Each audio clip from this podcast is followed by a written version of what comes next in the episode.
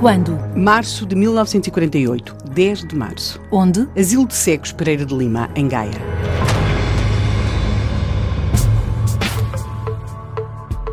Os pastéis do cego.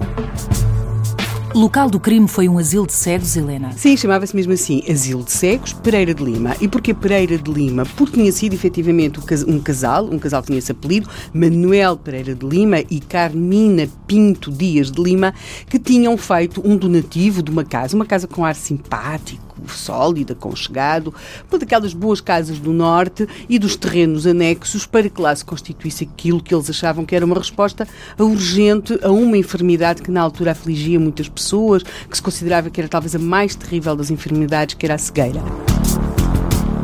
E, portanto, este asilo de cegos tinha, era, era recente, tem, devia ter uma década, pouco mais. Mas um cego matou ou um cego foi morto? Bem, aquilo que começa é que ele começa não por morrer. Nós temos vários homens que estavam, uh, e mulheres, que estavam lá internados, esses, os asilados, como então se chamava, e há, há um deles, Tiago de Castro Neves, tinha 46 anos, que se começa a sentir muito, muito, muito mal. À meia da tarde, portanto, aquilo era um dia igualzinho aos outros. E eh, note-se que estes cegos tinham, se quisermos por aquilo que era a difícil vida dos cegos então em Portugal, uh, tinham uma situação relativamente privilegiada em termos de, de, de, acompanhamento, de condições de vida, tinham aquilo que se considerava importante à época e quase suficiente, que era a cama, mesa e roupa lavada, e portanto ele, o dia era igual, igual aos outros. Não houve lutas, não houve Não, não, não, não há nada. nada. Não há nada entre os cegos, nem com o pessoal do asilo, nem com visitas, nem com nada disso. Houve há... movimento diferente? Alguém chegou não, ao asilo? Não, não. Há um deles, que, que era, era tal homem, chamado Tiago Castro Neves, de 46 anos, e saudável que de repente se começa a sentir muito mal. E quando eu digo aqui saudável, isto é importante. Porquê? Porque temos de perceber, para já, pessoas com uma, com uma doença, uh, como era a cegueira, que, que, limitava muito à época, até, por exemplo, eram muito mais dependentes do que aquilo que são hoje.